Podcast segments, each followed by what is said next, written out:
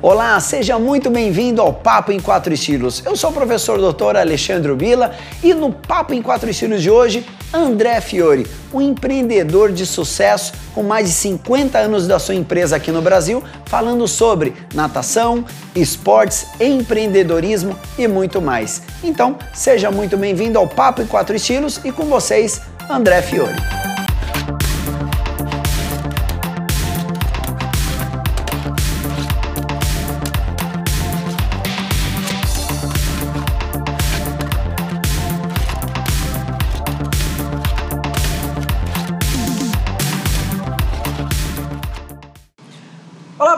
Tudo bem? Aqui é o professor doutor Alexandre Bila em mais um Papo e Quatro Estilos e hoje presencial.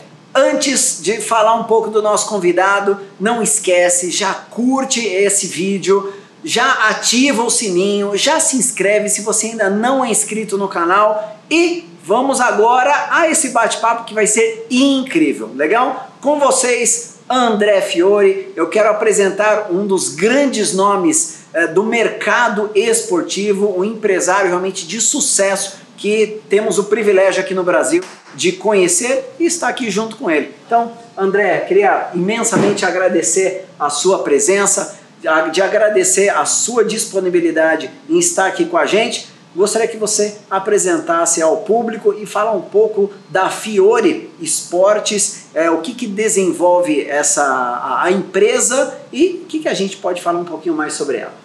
Alexandre, boa tarde. Bom, antes de mais boa nada, tarde. é um privilégio, é todo meu de você estar aqui conosco. É, eu acho que é sempre legal a gente estar promovendo um pouquinho a, a, primeiro a empresa e depois o esporte, né? Eu acho que acima de tudo o esporte é, fez parte da minha vida o tempo todo e eu acho que ele e aí eu segui minha carreira profissional certo. sempre ligado ao esporte. Né? Então a empresa já tem 50 anos, foi fundada pelo meu pai. Em seguida, logo em seguida, eu comecei a trabalhar com ele. A gente fez essa, começou a estruturar, notamos, essas necessidades que o esporte tinha. Obviamente que mais voltado para o esporte aquático, porque o meu pai era saltador e nadador, e eu também pratiquei natação a vida toda. E a gente sentia no mercado uma carência, né? Aí a gente construiu a empresa, cara. Foi assim, foi tijolinho por tijolinho, bem devagarzinho, sabe? A coisinha bem. E a gente, ao longo desse tempo todo, a gente teve uma série de intempéries, uma série de dificuldades, como qualquer empreendedor no Brasil sofre, né? Infelizmente. Mas assim, a gente foi ao longo do tempo construindo e construindo com solidez, né? que acho que é o mais importante. A gente foi devagarzinho, mas sempre em passos firmes. E hoje a gente está aí no mercado, dividindo o mercado com alguns outros concorrentes, mas procurando atender da melhor forma possível a necessidade do pessoal da natação, o pessoal dos esportes aquáticos, dos saltos ornamentais, do polo aquático. São aqueles esportes que a gente ama. E obviamente que a gente também está se influenciando e permeando outros esportes, okay. né?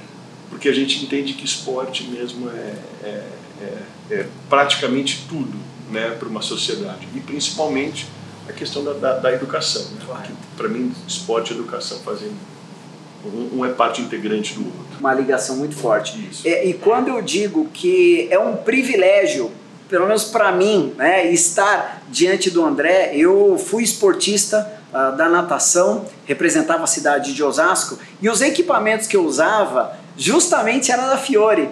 E anos depois, como o mundo dá volta, né, André?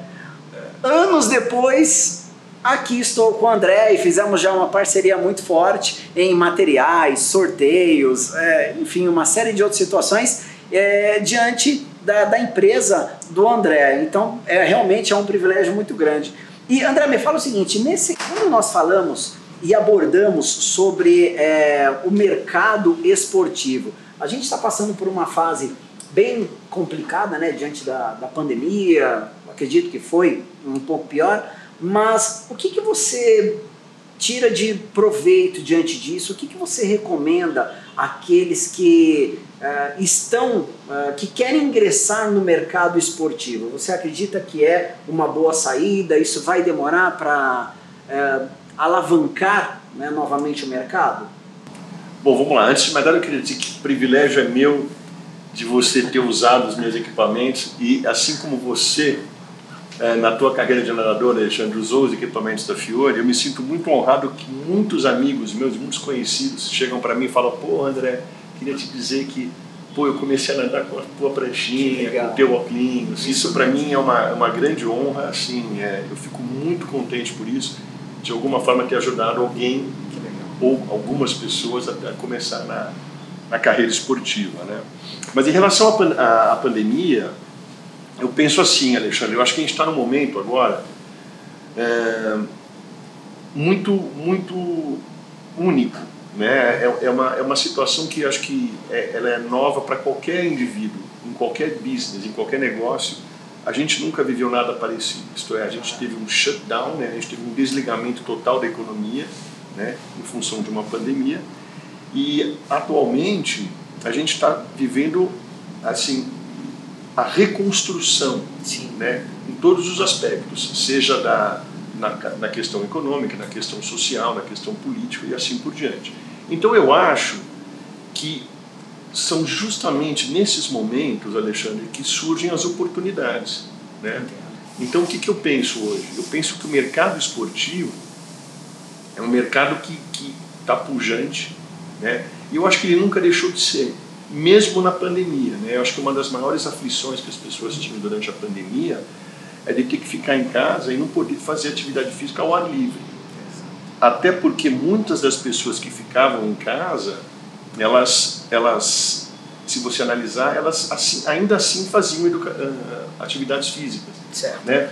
Muitas pessoas eu, eu via, a gente via os, os vídeos postados nas redes sociais, que as pessoas faziam exercício em apartamentos cubículos, né? às vezes apartamentos de 15, 20 metros, a pessoa ainda arrumava um, um jeitinho lá de carregar, sei lá, detergente na mão para fazer é, exercício. É, né?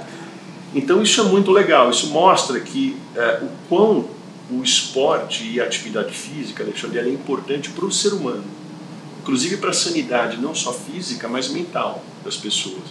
Então isso eu acho que é, faz com que o mercado de esportivo ele, ele reaja bem a esse momento pós-pandemia e com muita rapidez. Né? Então acho que a gente vai retomar os, os números dos, do, do momento pré-pandemia de uma forma muito rápida e eu acho que qualquer pessoa que queira se envolver nesse mercado eu acho que ele é extremamente recomendável, eu acho que ele é saudável, é um mercado bom, que as pessoas devem sim se envolver. A gente já tem muita gente que trabalha com, no mercado esportivo, eu acho isso muito legal. E eu, eu vejo muita positividade, eu, eu, tenho muito otimismo em relação a isso. Eu sou um otimista por natureza também, né, Alexandre? Sim. A gente tem que ser, acho que quando a gente empreende no Brasil, a gente tem que ser otimista, porque a gente vive tanta crise econômica, política, social, nesse país e, e, no mundo de um modo geral também. A gente fala muito, às vezes costuma falar do Brasil, mas o mundo vive muitas crises. Né? E, mas a gente tem que ser otimista. É, eu fiz justamente essa pergunta é, pelo, pelo seguinte sentido. É, diante da pandemia, soubemos que houve realmente uma regressão em, em alguns fatores e, e, o exercício físico e a atividade física, ela teve uma, uma ascensão por parte de muitas pessoas sabendo que há um benefício né, diante da, de um bem-estar não só físico quanto mental. E houve até um, um bate-papo é, aqui no Papo em Quatro Estilos com o professor Dr. Ailton, Ailton Figueira Júnior, que falamos muito sobre isso, é, sobre a importância do exercício e que as pessoas realmente têm praticado mais o exercício é, o exercício funcional, até como você falou, na, na própria casa, ali naquela pequena parte onde ela, essa pessoa tinha, levantava lá o peso na qual ela tinha, ou era o balde, ou era algo parecido, é, em prol da saúde. Né? E, então acredito que isso também pode ser um agente facilitador. Mas nesse sentido, deixa eu te perguntar uma outra coisa. É, por exemplo, para crescer na profissão, que é um, um item muito importante também para a gente. É, soubemos que houve, tivemos né, desempregados né, é, nessa fase e precisa ter um crescimento também. o que, que você acredita que isso pode ajudar a pessoa a crescer novamente? É, a estar no mercado de trabalho, o que, que você considera nesse princípio importante? Bom, como todo momento pós-crise, o que a gente precisa ter em mente, eu acho, Alexandre, que é o seguinte: a gente tem que ter em mente que as coisas hoje, principalmente no mundo globalizado, no mundo, é, vamos dizer assim, virtual, aceleradíssimo, né? A gente precisa estar antenado na, na, nas mudanças, né? A gente precisa realmente ir atrás do, do que é novo, das tendências. Eu coloquei uma palavra chamada reinventar. Você acha que é essa palavra ou não? O que você acha? É, eu acho que sim. Eu acho que reinventar é, é muito interessante. Porque eu acho que reinventar na realidade, Alexandre, é você ter a sensibilidade de perceber aonde que estão sendo onde que estão acontecendo as mudanças. Claro que a gente, se a gente analisar aqui todo o conhecimento que é criado, a gente tentar captá-lo e utilizar ele na nossa vida, fica praticamente impossível, né? porque a gente tem muita informação. Hoje eu acho que talvez o mal desse, desse século, desse, desse momento da sociedade, é o excesso de informação, que faz com que as pessoas fiquem muito ansiosas. Né? E às vezes essa ansiedade mais prejudica do que ajuda, né? O cara às vezes quer captar todo tipo de inovação de novidades de eh, descobertas e de tendências e acaba não pegando nada, né? Então eu acho que nesse momento o que é mais importante, além de você ir atrás das novas tendências e de se reinventar, né? É você ter foco. Você, assim, a gente tem na nossa empresa aqui, Alexandre, a gente tem muitas coisas que a gente pega do mercado, né? a gente reinventa, a gente utiliza de, de, de novas tecnologias, mas a gente foca em algumas e outras a gente descarta, porque não dá, não tem como você utilizar tudo, não tem como você, por exemplo, é, ter mentoria de todos os grandes mentores do mercado né? e, ouvir, e ouvir a todos. Né? Não tem como você seguir todos os gurus do mercado de business. Não tem como você ir atrás de todas as dicas e de todas as inovações. Não tem como você pegar todos os aplicativos que existem e baixar no teu celular. Não tem como, né? Porque é um excesso de informação e é um excesso de tendências novas que é muito difícil de se acompanhar. Mas eu acho que tem que ter um foco. Você tem que tratar uma boa estratégia do que você vai fazer e aonde você vai se reinventar ir atrás disso. E não desistir, né, Alexandre? Porque o importante Sim, é, é porque o resultado não não necessariamente ele vem imediatamente, né? Ele costuma ter um período de maturação. Então, assim, é acreditar, é fazer um estudo, fazer um planejamento, falar, olha, eu vou seguir nessa linha, eu vou pegar esse tipo de, de, de, de inovação que está surgindo no mercado, eu vou criar esse aplicativo, que esse aplicativo vai ser melhor para a distribuição dos meus produtos, eu vou pegar essa empresa de tecnologia que vai me ajudar a desenvolver o meu site, porque essa é a melhor, eu já fiz um estudo. Enfim, ter, ter o foco certo, né? fazer o planejamento para depois ter o foco certo. Senão você dá tiro para todo lado. E, e, nessa fala de dar tiro para todo lado, eu encontro algumas pessoas que falam o seguinte: é, Poxa, eu não tenho motivação, né? eu não estou motivado, como que eu faço para me motivar? E, e eu gosto muito dessa linha de raciocínio que primeiro vem o foco, disciplina e a motivação ela virá. Porque é a mesma coisa querer ligar um, um carro sem abrir a porta, né, para entrar. Seria basicamente isso, a não ser os tecnológicos, né? É. Mas é basicamente isso. Então eu acredito que o foco é principal ter um objetivo concreto, ter a disciplina para conquistar esse esse objetivo e aí sim a motivação ela virá. É, eu gosto muito desse pensamento e, e aí eu, eu vou te perguntar um, um mentor. Você falou sobre mentoria. E eu acredito que é muito importante termos alguém para se espelhar. Sem dúvida Né? Isso pode ser alguém, é, algum familiar, pode ser é, uma pessoa, um artista. O teu pai. Se, exatamente. Um parente. É, no teu caso, quem que você que considera é, como um mentor? Quem que você fala, pois eu sigo as linhas dessa pessoa, isso eu acredito que essa pessoa ela pode realmente é, me ajudar nessas atividades esportivas, profissionais, de vida e assim por diante. É. Primeiro, eu queria até pegar um parentezinho, Alexandre, em relação ao que você falou sobre a, a motivação. Acho que a motivação é, uma, é essencial em qualquer negócio, qualquer business que você tenha, qualquer atividade humana que você tenha. Eu acho que você tem que estar motivado sim. A única questão que é muito importante é que a motivação ela nunca vem de fora, ela vem de dentro de você. Né? Você que tem que construí-la de alguma forma e saber como, como construí-la. Né? Porque não, não adianta, se você esperar, esperar que alguém vai te carregar no colo, vai ficar te elogiando o dia inteiro. Isso não acontece. O mundo não é assim, o mundo é cruel. Né? Então a gente tem que buscar dentro dessa crueldade do mundo, crueldade no bom sentido, claro. tá? não no sentido da maldade, mas crueldade no sentido da disputa. Né? É, se você não conseguir encontrar dentro de si isso, ninguém vai te motivar. Né? Então se você tem que encontrar dentro de si para poder enfrentar essas dificuldades todas. Isso que eu acho que é o mais Sim. importante. Né? Mas, voltando ao assunto, em relação aos mentores, aos grandes mentores, existem inúmeros, tá? Claro que eu acho que naturalmente, Alexandre, o primeiro mentor de todo mundo né, na vida, ou é o seu pai, ou é a sua mãe, ou são ambos. Né? E no meu caso foram ambos. Né? Eu tive grandes, grandes mentores, como pai e como mãe, né? que me ensinaram valores, princípios. Eu tive uma educação, graças a Deus, familiar muito legal, muito boa, que eu levo ensinamentos dos meus pais até hoje. Então, esses foram os grandes mentores que eu tive na vida. É, hoje, e eu voltando a, falar sobre aquilo que a gente estava falando no começo, hoje o que acontece é que tem um excesso de pessoas é, ligadas à mentoria. Claro. Né? E, e, esse excesso é tão grande que você acaba não, perdendo realmente o foco de em quem seguir, em quem ouvir, qual é o aconselhamento mais razoável, mais útil para a tua vida, para o teu negócio. Então você fica um pouco perdido, né? Eu acho as informações são muitas, né? São muitas. É, chega tudo muito rápido. É, né? E muitas dessas pessoas, muitas vezes, também não têm nem, nem currículo para poder falar aquilo.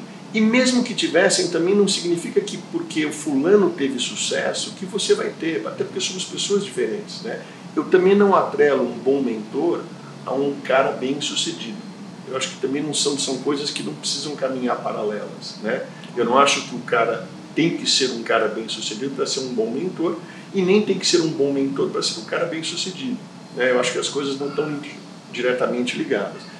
Mas há grandes caras hoje, hoje não, de muito tempo, que realmente são geniais. Né? Eu, eu, eu diria que Steve Jobs, por exemplo, é um cara que é um fenômeno. Né? Acima da é, média. É, qualquer livro que você leia dele, qualquer frase que você leia em relação a Steve Jobs, é, ela sempre é aplicável de alguma forma na tua vida. Né? Para mim, tem uma frase do Steve Jobs que eu acho incrível, que ele fala assim, é, a grande certeza que a gente tem na vida é de que a gente vai morrer.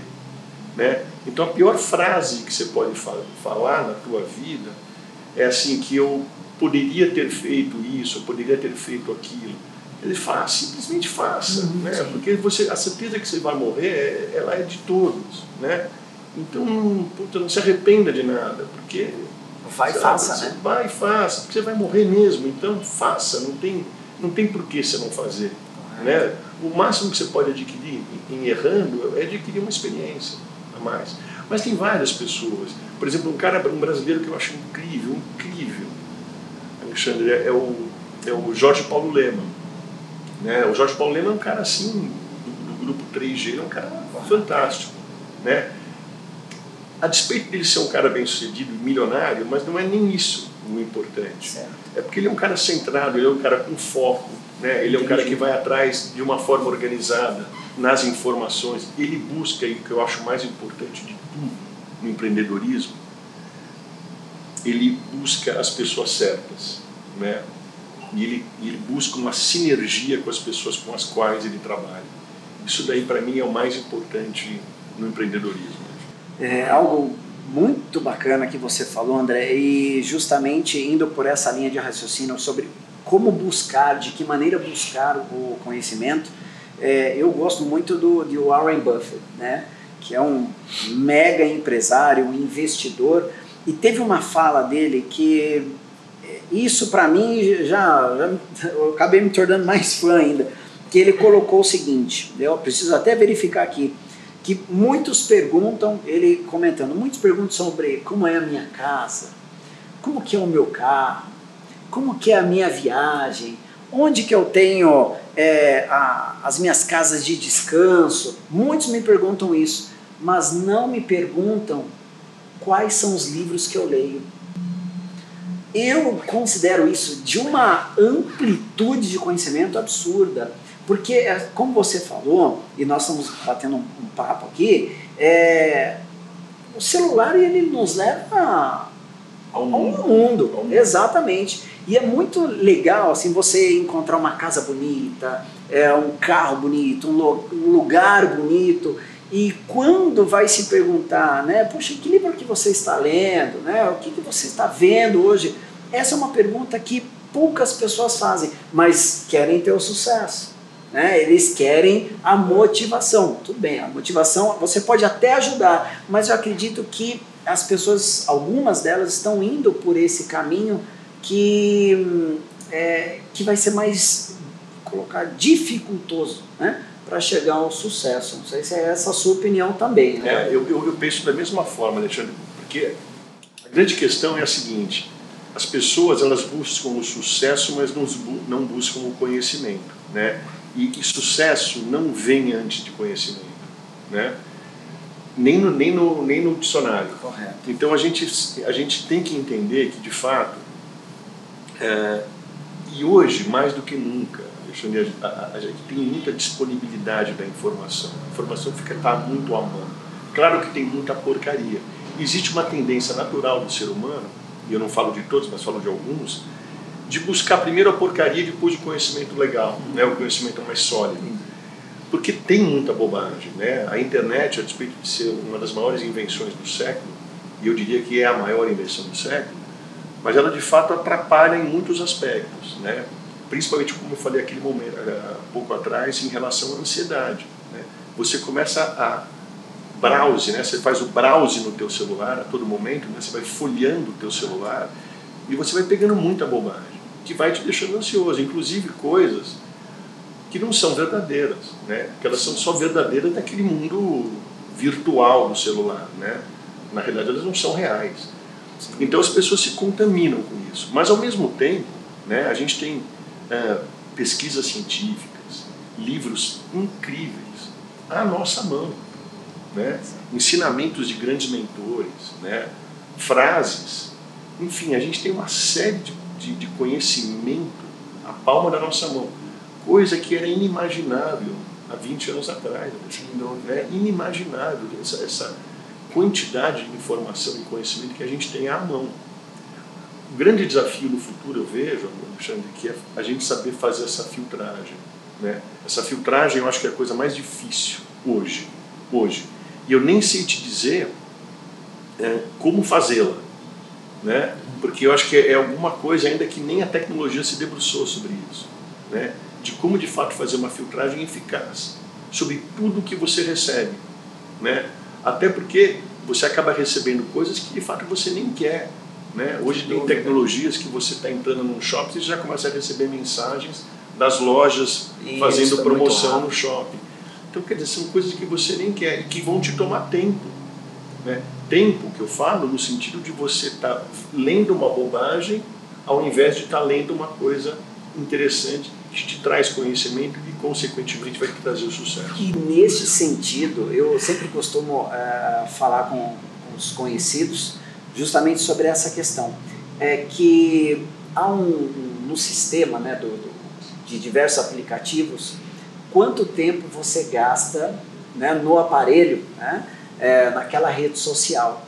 E eu sempre comento, vai lá, dá uma olhadinha e verifica quanto tempo você gastou naquele, né, no, no aplicativo e desse tempo, quanto você investiu em você.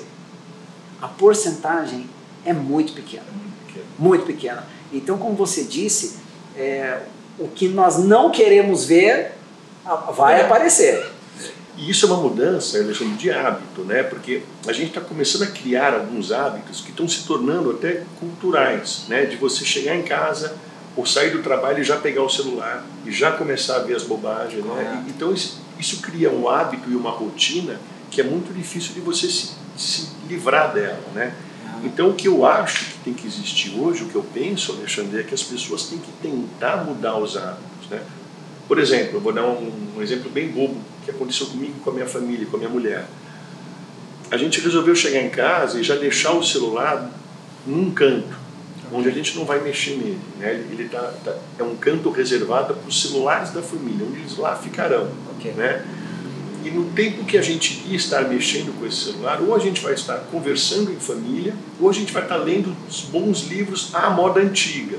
Né? A gente vai pegar realmente um livro de papel e folhas e Isso. folhar e ler a moda Sentir antiga. o cheiro do Sentir livro, o né? cheiro do livro, né? E fazer isso. Dessa forma, a gente começa a querer quebrar um pouquinho esses hábitos nocivos né, que Sim. o excesso de informação está nos trazendo. Porque, invariavelmente, por mais que você seja uma pessoa disciplinada, você vai mexer no teu celular e você vai acabar vendo bobagem. Né? Alguma coisa, bobagem eu digo no sentido de inutilidade. Né? Claro, você vai ler uma inutilidade e não ler uma, uma informação mais útil. Então, assim, eu acho que é uma mudança de hábitos, principalmente. Nesse sentido, com a mudança de hábito, é, você acredita que a, a, o crescimento profissional, a valorização profissional, ela é, ela pode, pode aumentar, pode elevar? Você acredita nesse sentido? Eu acredito tanto nisso que você está falando, Alexandre. Eu tanto acredito que hoje é mais fácil ter sucesso do que no passado. E eu vou te dizer por quê. Isso é muito louco. É, não. E eu vou te dizer por que, que eu acho isso. E eu falo isso para todas as pessoas que estão começando uma carreira profissional. Porque vai sair na frente quem for disciplinado. Né? E isso o esporte traz muito para a gente, a disciplina. Né? O que eu quero dizer? Porque a grande massa está lendo bobagem. Então, Entendi. os poucos que não lerem a bobagem, os poucos que de fato se aprimorarem, sejam em cursos, sejam em informações sólidas, certo. informações úteis, essas pessoas vão sair na frente muito rápido. É, o exemplo que eu dou disso, Alexandre, é que nem um moleque que estava prestando vestibular na época da pandemia. Na época da pandemia foi um momento tão, tão perturbado, e eu falo isso porque meu filho estava prestando vestibular na época Entendi. da pandemia. A época da pandemia foi um momento tão perturbador para a juventude, eu acho que a juventude foi, a, foi vamos dizer assim, a, a, a idade, a faixa etária que mais sofreu com a pandemia. Tenho certeza disso, porque eles perderam muito, muito da, ju, da juventude, que é um momento muito importante. Mas quem naquele ano da pandemia resolveu esquecer tudo e se focar nos estudos, com foco e com disciplina, enquanto todos os outros jovens estavam vendo Instagram, vendo bobagens, lendo coisas inúteis, né, perdendo tempo com coisas inúteis, não entraram no vestibular. Então a concorrência ficou muito mais fácil. Porque os que se focaram. E o tempo não volta, né? E Agora o tempo não... não volta mais. Então eles aproveitaram esse ano que falaram, pô, eu vou aproveitar que o pessoal está no Instagram, né? Eu vou ficar nos estudos e no foco. Esses se deram muito bem. Então eu acho que o momento atual é mais ou menos esse, Alexandre. Um cara que de fato tiver o foco, né? Voltando àquela primeira frase que a gente falou na nossa claro. conversa, tiver o foco e saber escolher a, a informação certa e adaptar aquela informação à vida dele de uma forma muito intensa e disciplinada e com responsabilidade, esse cara vai ter muito sucesso. Porque as pessoas não estão com isso, as pessoas estão completamente desnorteadas. Né? Então você tem que criar o teu planejamento e o teu foco, o teu, falar assim, é isso que eu vou fazer. Enquanto, enquanto o pessoal estiver vendo o Instagram, eu vou estar fazendo isso. Entendi. Então é mais fácil de ter sucesso hoje. Tenho é, certeza disso. E, e, essa é uma fala também muito boa. E eu tenho alguns amigos que são também empresários e ficou-se um tempo parado diante do, do ocorrido, né, da pandemia. E quando todos voltaram, é, os funcionários, professores, foi perguntado para eles: o que, que você fez durante esse tempo? E eu vou colocar uma, uma porcentagem aqui na minha cabeça: 90% de funcionários no contexto geral disseram: nós descansamos. Mas você fez algum curso? Você fez alguma atualização de mercado? O que você fez? Ah, não tinha o que fazer, porque estava tudo parado.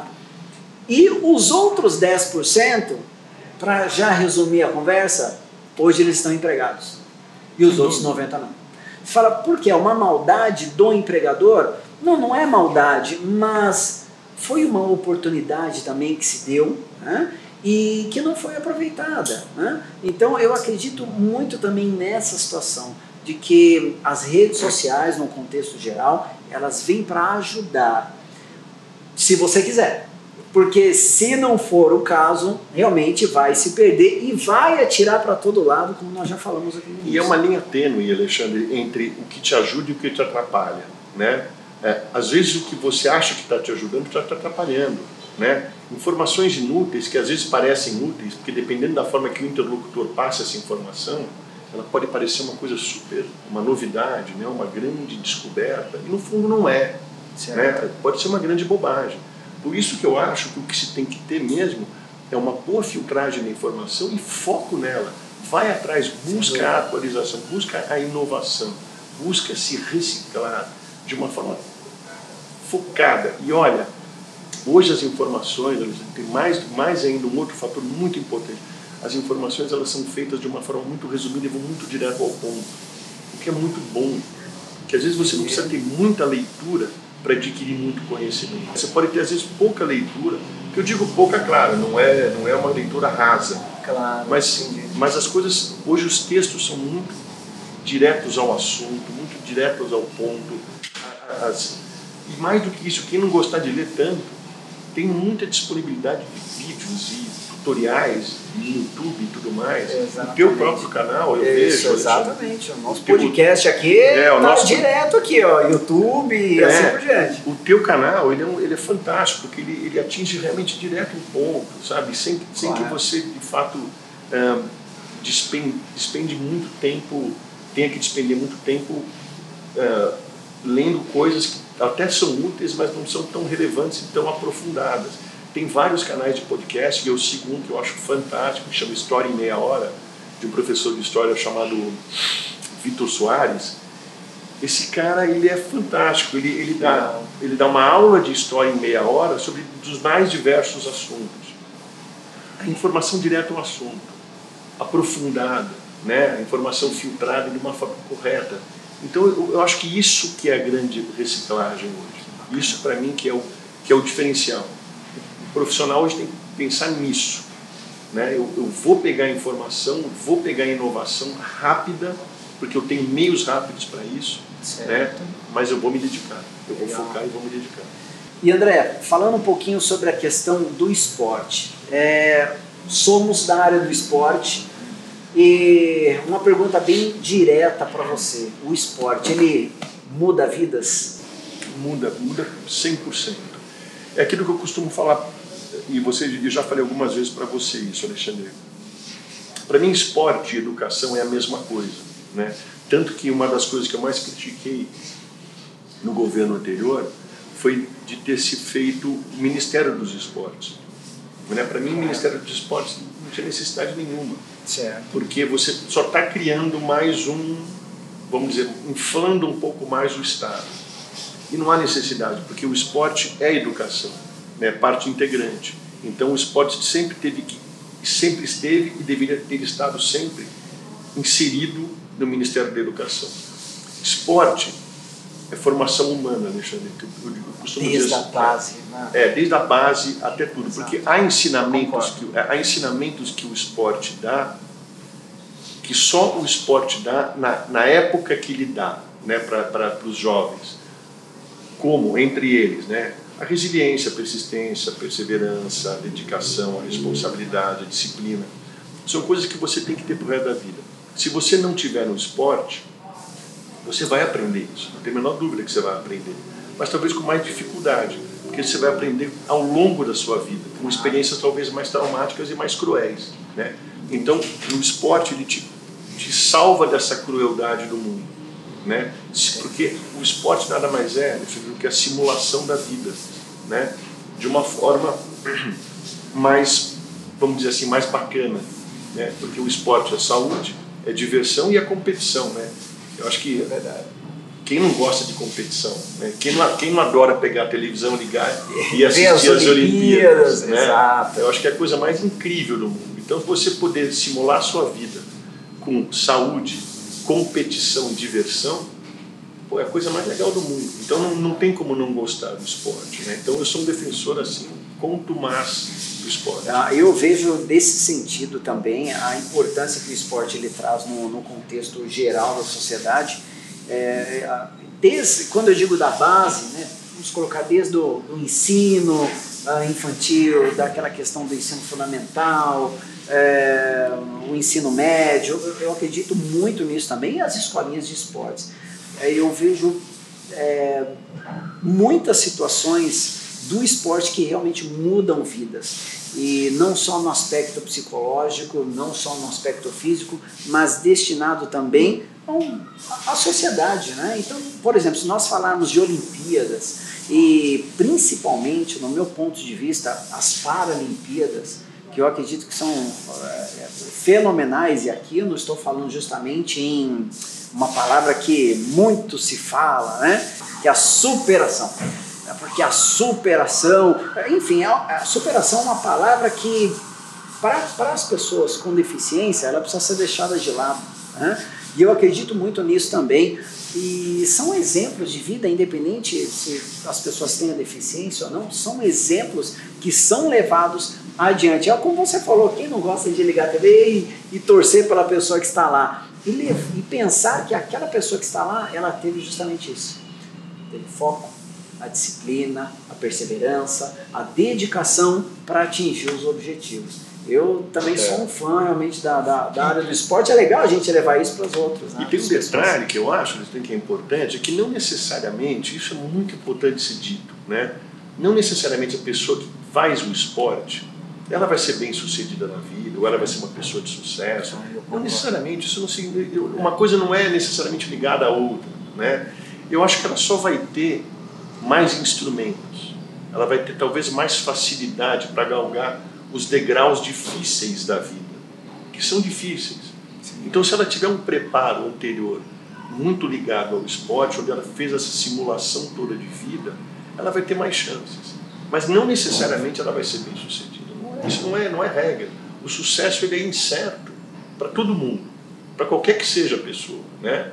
Mas certamente o que eu, o que eu falo para você, isso eu tenho quase 100% de certeza. Todas as pessoas bem-sucedidas ou fizeram esportes, ou de fato eh, admiram o esporte. Né? De alguma forma admiram o esporte. Podem não ter feito, mas admiram de alguma forma. Porque eles percebem em algum momento da vida que aquilo ali de fato é um ensinamento de vida.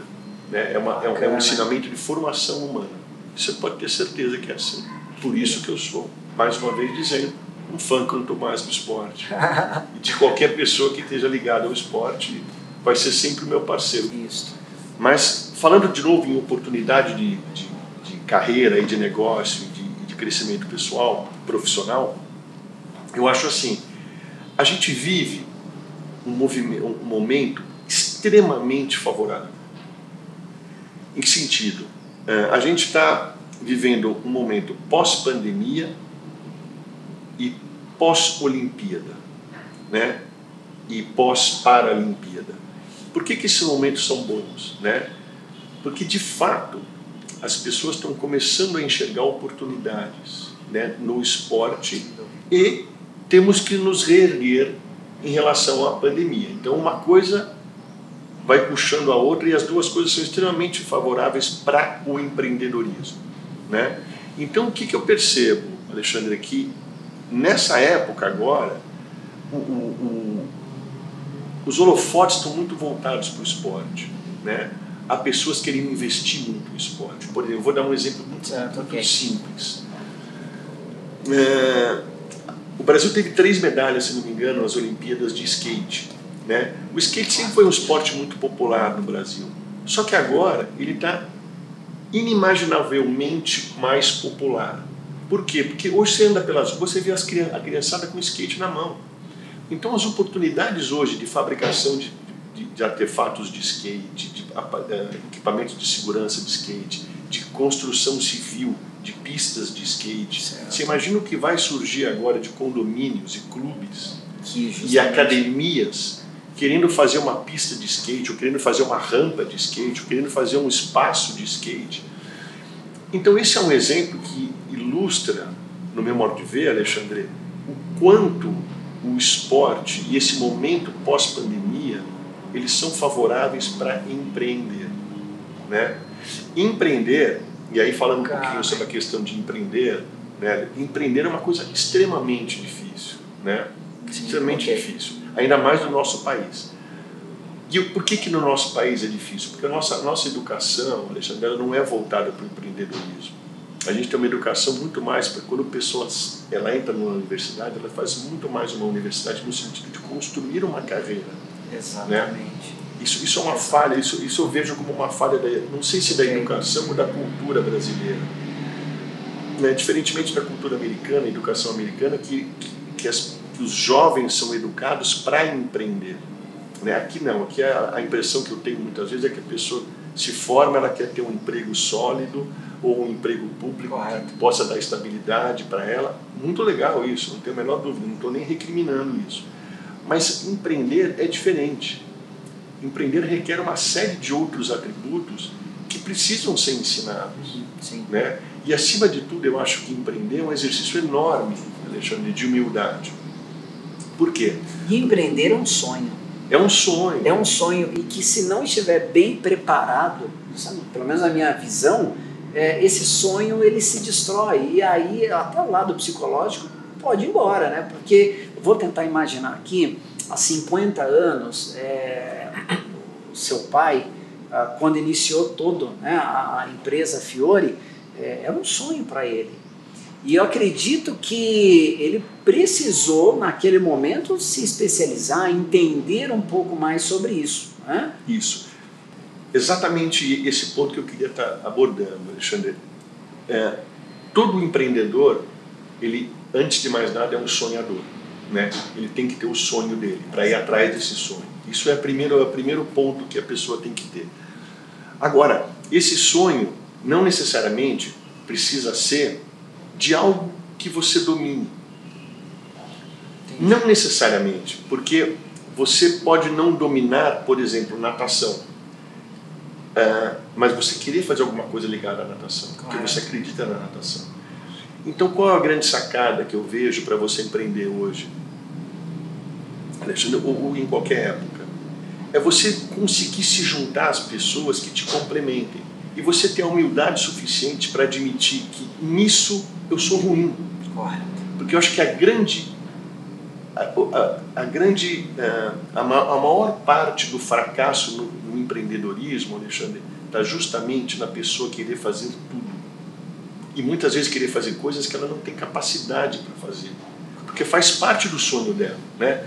Se você pensar assim, pô, faz parte do meu sonho, o meu sonho é montar uma empresa de material esportivo, certo. porque eu amo esporte e eu sei eu entendo bem de, de, de, natação, porque eu nadei, eu sei quais são as necessidades do nadador. Né?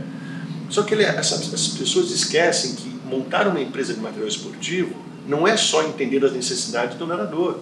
Você tem que entender de contabilidade, você tem que entender de engenharia, você tem que entender de, de mecânica, você tem que entender de uma série de coisas. É, inclusive, até vou falar um pouco mais aqui, a, a Fiore, o sistema né, a, que a Fiore ela tem, é absurdo. Né? Então, só os equipamentos que se faz, o material não é um equipamento simples e objetivo. Né? O equipamento realmente tem um, um valor ali investido e depois nós vamos mostrar aí para vocês. E eu acho, Alexandre, que a grande sacada mesmo, a grande sacada do empreendedorismo para mim é essa. Entendi. É você entender no que você é bom e investir naquilo que você é bom e se juntar e se cercar de pessoas Sim. que sejam extremamente capazes daquilo que você não é bom e ter essa humildade para admitir, né? Eu costumo dizer o seguinte, Alexandre, não existe empresa boa sem pessoas boas, né? O que eu quero dizer com isso? Se você pegar a melhor empresa do mundo hoje, vamos pegar, vamos pegar o exemplo, a Apple, né? a melhor empresa do mundo, você pode ter certeza que a Apple ela é constituída de pessoas incríveis, extremamente competentes, capazes, inteligentes, sacadas, atualizadas, enfronhadas no que tem de mais novo. Essas pessoas se atualizam, enfim, toda a empresa é isso. Né? E se você não conseguir isso, se você não tiver capacidade para alguma coisa, não se envergonhe. Fala, eu não sei e vou arrumar alguém comigo que saiba que possa me ajudar nisso. Ou eu vou estudar para que, isso estudar que isso aconteça e eu possa aprender a fazer isso. É, quando eu comentei com, com você sobre o Warren Buffett, é, uma das frases que ele comenta é justamente é, é, é o contrário do que nós estamos falando. É, é uma loucura isso, né? É. Ele fala: não invista em algo que você não sabe. Eu falei: peraí, né? eu gosto muito é, das falas dele, eu acho isso sensacional. Mas ele falou isso, eu falei: peraí, deixa eu conversar com o André, a gente bater um papo. Porque isso é legal pra caramba, né? Então, no sentido que você comentou sobre os fatores, é, os americanos, falando um pouquinho só até sobre outros países, a gestão financeira que eles têm dentro até da, da escola, do ensino, já está lá dentro do conteúdo.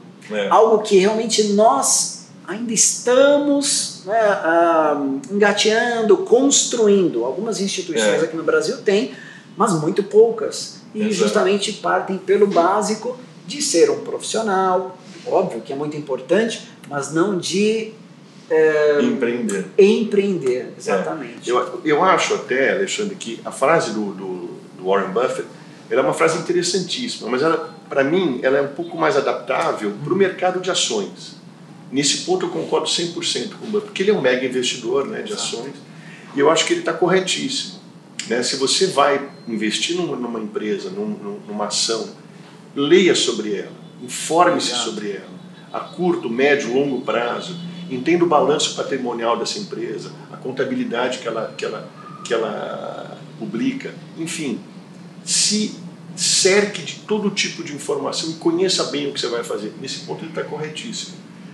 Mas o mercado de empreendedorismo e de realização de sonhos que a gente está falando agora, ele funciona para mim de uma forma diferente entendeu? Você não precisa ser um profundo conhecedor de nada para resolver empreender nisso. Por quê? Porque você pode se associar a pessoas que saibam.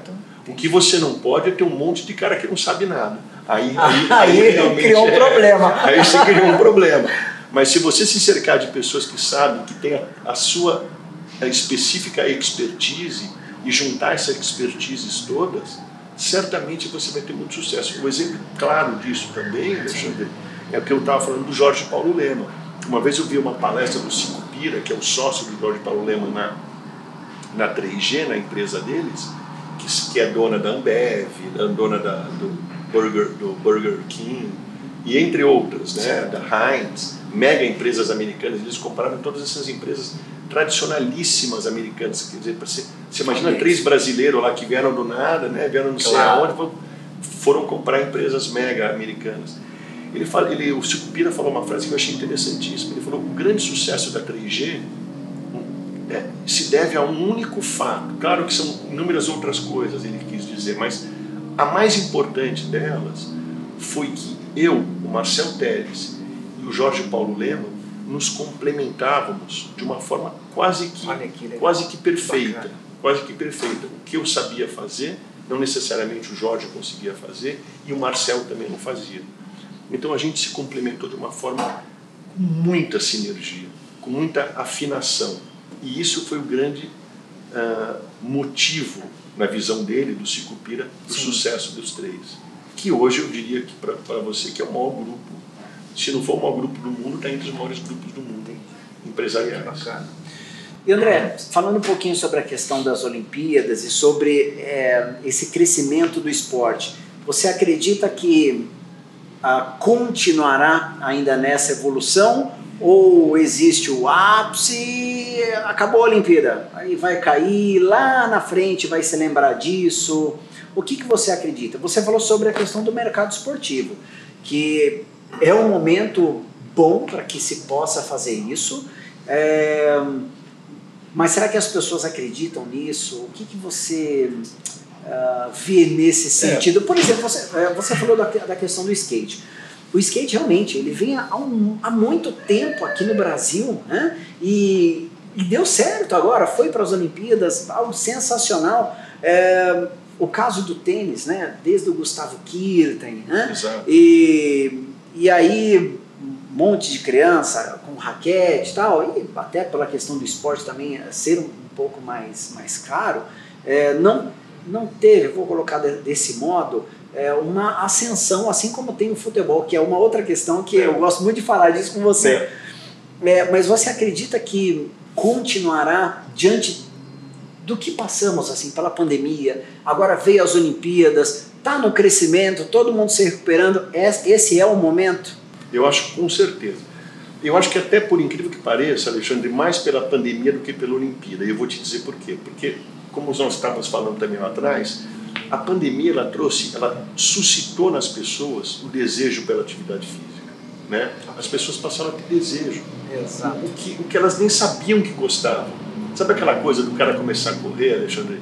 E aí ele começa a produzir endorfina, ele se vicia na endorfina, ele quer correr todo dia é isso que aconteceu com as pessoas. Né? As pessoas, quando começaram a praticar atividade física dentro de casa, levantando pote de, de, de detergente, sei lá, essas coisas, ela começou a perceber que aquilo estava fazendo bem a ela.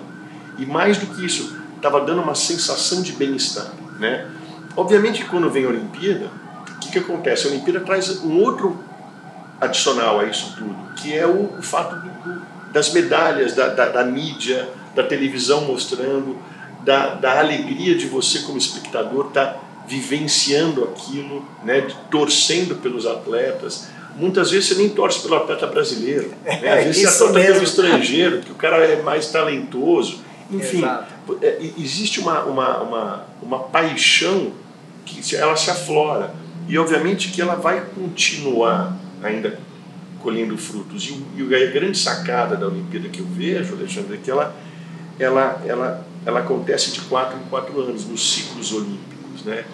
E, e se constrói toda essa expectativa para ela. Então, por isso, que eu, por, isso que eu falo, por isso que eu falo que nunca morre. Talvez se a Olimpíada fosse todos os anos, eu diria para você, puta, talvez eu acho que o esporte não vai ter essa força toda. Mas como ele é de quatro em quatro, a gente vive, vivencia essa construção do esporte. E essa construção do esporte ela é boa para tudo. Para o esportista, para o amante do esporte, para o empreendedor do esporte, para quem trabalha com material esportivo, para quem trabalha com o esporte de um modo geral, seja é, ensinando os professores, os, os, enfim, todo mundo que está voltado a isso. Eu acho que a Olimpíada ela, ela é um grande, vamos dizer, propulsor de, de, de todas as carreiras profissionais ligadas ao esporte. Tem um assunto que eu comentei com o André uh, numa, numa live e foi assim o ápice do, dos comentários e que me agradou muito, que justamente foi a questão do futebol. O, o André é palmeirense. Sou palmeirense, sou palmeirense. O André é palmeirense, eu sou São Paulino. É, e nós gostamos realmente do futebol. E tem uma fala do André que eu acredito que é muito boa justamente sobre o que é o futebol, né? É. É, o que o futebol leva para a sociedade e, e, até que ponto ajuda e também não ajuda em alguns aspectos, né, André? É. Que o futebol ele é uma paixão nacional. Isso. Isso. É bom ou é ruim, André? Então, o que, que eu acho, Alexandre, em relação a isso? Eu acho que o futebol, ele, ele eu penso assim, ele ele não está na categoria do esporte. O futebol está na categoria da paixão. O futebol é mais, ele vai além do esporte, ele é uma paixão. Sim. As pessoas se apaixonaram. E não só no Brasil, né, Alexandre? Não só no Brasil. Se apaixonaram okay. pelo futebol no mundo todo. Tanto que ele é, sem dúvida nenhuma, o esporte, no meu modo de ver, entre aspas, mais amado e mais assistido e mais é, visto. Todo mundo. Agora, por que, que isso é bom e por que, que isso é ruim?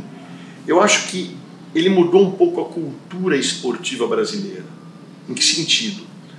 É, se você chega hoje para um indivíduo, um cidadão comum no Brasil, veja como é um problema cultural esse, Alexandre. Você pega um indivíduo comum no Brasil é, e ele pergunta para um, um atleta, fala assim, o que, que você faz da vida? Ele fala assim, eu sou atleta. Daí ele pensa assim, ah, então você é vagabundo. Por que, que ele pensa isso? Não no sentido pejorativo claro, da palavra, né? mas ele, ele pensa assim, porque na, na visão do brasileiro, né, o esportista é o jogador de futebol não profissional, mas aquele que vai é, no sábado de manhã, joga uma pelada com os amigos, depois faz um churrasco e toma uma cerveja. Então esse é o esportista na cabeça de muitos brasileiros. Por quê? Porque enraizou na cabeça dos brasileiros a, a, a visão de que o esportista é esse cara. Mal sabem as pessoas, infelizmente a maioria não sabe, que um esportista é um profissional que trabalha muito, muito mais do que a maioria dos profissionais. Porque é um cara que se dedica 8, 10 horas por dia ao esporte, nos treinamentos, na dieta balanceada, na alimentação, na psicologia, na disciplina, na, no regramento da, de, de, sair à noite, na, nas baladas, não tem balada. Então é um cara que se dedica Exato. infinitamente à, à, à, profissão dele, né? na atividade dele. Então, o, o futebol não é bem esse esportista. Né? Se você pensar bem, né, a, a imagem do esportista para o brasileiro não é essa. Né? Não é essa de que é, o cara se dedica 8, 10 horas por dia. Exato. Não é, infelizmente. Mas isso é uma questão cultural, Alexandre, que vai mudar. Vai mudar. A gente espera. Né? A gente espera. é, eu acho que o esporte deveria ter assim. O esporte não, o futebol deveria ter todos os louros que ele tem, porque ele merece. Ele traz retorno claro. de mídia, ele traz retorno de audiência, ele tem que ter mesmo. Mas ele tem que ser tratado talvez de uma forma separada do esporte né, do esporte, vamos dizer, do esporte olímpico. Devia ser tratado, porque eles são, eles são realidades muito diferentes. Né? Eles são.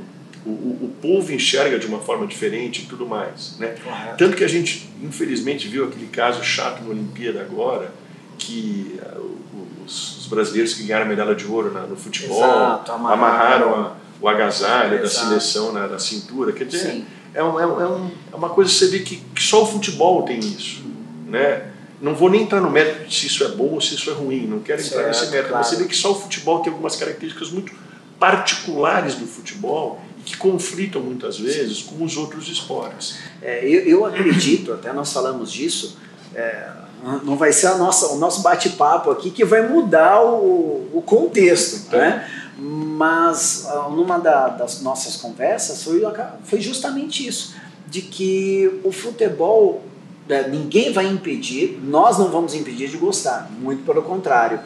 É, mas quando se torna uma paixão, né, tudo que vem abaixo, né, ou então que esteja do lado, então é, vôlei, basquete, handball, natação, o tênis de mesa, o skate, é, de inúmeras outras atividades, acaba se ofuscando são ofuscadas pelo futebol. Exatamente. Então, é, eu acredito que, como eu já disse, nós gostamos do futebol. Somos amantes, Pronto. iguais, igual a todo mundo. Exatamente. É, igual a todo mundo. Mas eu acredito também, como, como você, que isso ofusca os demais. E é aí que talvez é, uh, as pessoas fiquem, ficam em dúvida, né? Ah, mas mas por que, que eu vou apoiar o fulano da modalidade tal? Se não. eu posso apoiar o futebol. Se né? eu posso apoiar, apoiar o futebol, futebol que é uma outra discussão também imensa. Né? Imensa, então, uh, por que, que eu vou apoiar, um exemplo, o skate?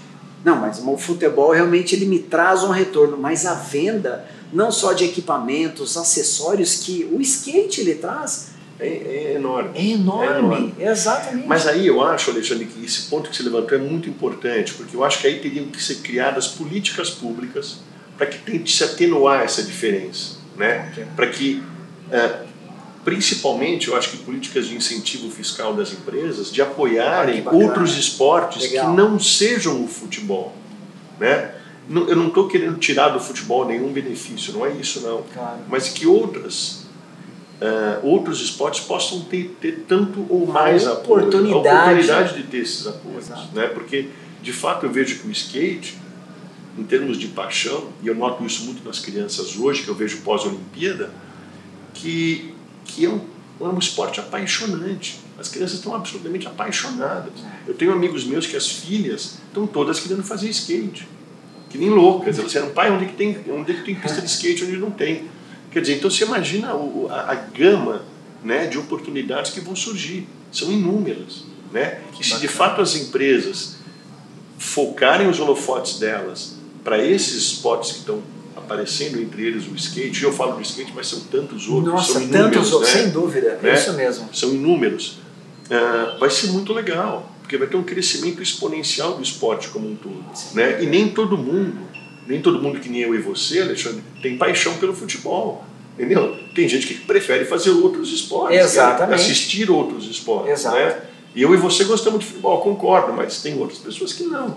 Né? Então a gente tem que mudar um pouco essa cultura futebolística e, que às vezes atrapalha outros esportes. E engraçado, é, falando sobre isso, que um exemplo foi a corrida de rua. É. Que há um certo tempo poucos faziam isso e virou uma febre. Né? É. é o que você precisa ter a roupa básica e o tênis. E e partiu correr. Exato, né? Exato. Então existem as equipes de treinamento, é, as assessorias esportivas, e tudo isso aconteceu, diga-se de passagem, também por uma questão até midiática. Né? O marketing também ajudou. Então, Você imagina a gama, Alexandre, de profissionais que surgiram envolvidos nesse nova moda, vamos dizer assim, da, da corrida de rua. Corrida assim como você imagina a quantidade de profissionais que vão surgir agora envolvidos na didática, no ensinamento do skate. Né? Vai surgir uma gama de profissionais, Exato. quer dizer, vai, vai haver pleno emprego. Eu costumo dizer o seguinte: se todo mundo praticar esporte no Brasil, a gente vive um momento de pleno emprego na economia. Porque todo mundo praticando esporte existe um contingente de pessoas gigantesco em torno disso, sendo empregadas, ganhando com isso, a economia girando. E me vem à cabeça, ah, André, um, um atleta que é o Isaquias Queiroz, que é uma Fantástico. pergunta que eu, eu faço comigo mesmo e aí eu divido com todos aqui, inclusive com você, André, que é a seguinte, a seguinte pergunta: quantos Isaquias Queiroz nós temos no Brasil. Quantos? Que talvez pela falta de oportunidade em diversos fatores, por diversos fatores, é, eles se não perderam. Se, perderam. Quantos tem? Né? É, então, será que ele é o único? É a mesma coisa nós teve a fala da Marta, né, jogador de futebol, olha, vai chegar no momento que não vai ter mais Marta, assim como o Gustavo Kirten, né? E é. outros atletas também. É. Então, a questão que você falou de políticas públicas, eu considero é, essencial também é. para que possa fomentar ainda mais o esporte. Né? Eu acho isso. E, e, e se você analisar sob o ponto de vista humano, Alexandre, a gente tem no Brasil potencial humano absurdo para o esporte, né? Eu falo que com o pouco de investimento que o Brasil tem no esporte, a gente ainda tem resultados espetaculares. Essa Olimpíada para mim foi um grande, uma grande surpresa, uma grata surpresa, até porque claro. eu, não, eu não tinha essa expectativa, francamente falando. Eu não achei que o, que o Brasil ia performar tão bem como, como performou. E, e, e, por que isso? Né? Porque a gente tem um potencial humano muito bom. Né? Se a gente analisar, vou pegar um exemplo muito simples, por exemplo, o interior do estado de São Paulo, toda hora está surgindo assim nadadores é, de qualidade absurda. Né? Eu, eu falo no interior do estado de São Paulo, mas a gente pode trazer isso para o resto do Brasil inteiro. Quer dizer, em, em números, são inúmeros os talentos que vão surgindo. Né? São inúmeras as, as, as, as estrelas do esporte que surgem do nada, muitas vezes de condições precárias, gente super humilde, que vem do, do, do sertão, de não sei aonde, e aparece, o cara é um talento. O próprio, para mim, o Isaquias, eu sou nossa, eu sou um é fã, demais, é, eu sou fã número um dele, porque é um cara assim, que você vê que ele tem uma origem humilde, mas uma capacidade, e não só uma capacidade física, né? porque a gente acha que o atleta, isso uma vez eu conversando com o Ricardo para ele me falou, eu achei perfeito isso. Não só o atleta vencedor é um cara de talento e capacidade física, não. Porque se, se talento e capacidade física trouxesse medalha, a gente teria inúmeros campeões olímpicos, né? Um campeão olímpico ele se molda através de uma série de outros atributos, né? Sim. Então você imagina o que o Isaquias tem de atributo para ter remado o que ele remou, né? É. E, e, ter ganho aquela medalha de ouro, quer dizer, ele competiu com gente que tem condições de treinamento muito melhores que a muito dele. Muito melhores, sem entendeu? dúvida. Tem gente assim absurdamente à frente tecnologicamente falando, e ele foi lá e ganhou desses caras. Quer dizer, que o Isaquias é um cara, é um talento humano que a gente moldou no Brasil que é assim absurdo. E que nem você falou, e são vários os Isaquias que existem e que infelizmente se perdem. Se perdem, exato. Né? O brasileiro, eu falo para assim, para você, o brasileiro que sobe no pódio olímpico, ele não tem que ser cumprimentado, ele tem que ser reverenciado. A gente tem que chegar para eles e fazer assim para todos eles, porque eles são incríveis, incríveis. incríveis. No Brasil, um cara chegar onde esses caras chegaram é muito legal. Que legal. É muito legal. Muito eu sou fã número um disso. Pessoal, então é isso. Aqui se encerra o nosso Papo em Quatro Estilos com o André Fiore. Eu, antes de deixar as palavras aqui com ele, eu gostaria de pedir para você já curtir esse vídeo. Se você não é inscrito, já se inscreve aqui no canal, ativa o sininho para você receber todas as notificações, tá bom? E com vocês agora, o André Fiore, nas palavras finais, que eu só tenho a agradecer, André, mais uma vez. Foi um papo sensacional, excelente. Eu gostei demais, diga-se de passagem. É, sempre é bom conversar com você. E o que, que você gostaria de deixar para todos aqueles Uma que nos assistem e no, nos ouvem? Bom, primeiro eu queria também te agradecer, Alexandre, muito aí por você estar tá vindo aqui. Eu acho que a gente já tivemos algumas conversas, né? Sim. E essa foi uma das boas que a gente teve, graças a Deus. É, primeiro te agradecer muito e, e, e talvez resumir tudo o que a gente falou num ensinamento que me foi passado uma ocasião e eu queria transmitir para vocês que a geração de hoje muitas vezes ela ela se foca muito e se prende à questão do que de que o importante na vida é ser feliz, né? E eu acho que de fato é muito importante na vida a gente ser feliz. Mas mais do que ser feliz, o importante na vida é ser bom, né? Porque quando a gente é bom, a gente bom no sentido de bondade, tá? Não no sentido de ser o melhor, mas no sentido de bondade. Porque quando a gente é bom, a gente acaba atraindo pessoas boas ao nosso lado e a gente acaba sendo feliz, né? Então eu, eu, o que eu gostaria de passar como mensagem é isso: foquem em serem bons, bons éticos, né? Isso eu acho que é o mais importante.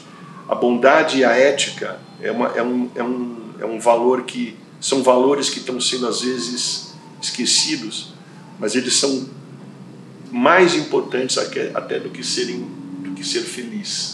Né? A felicidade vai vir como consequência, vocês podem ter certeza. Bacana.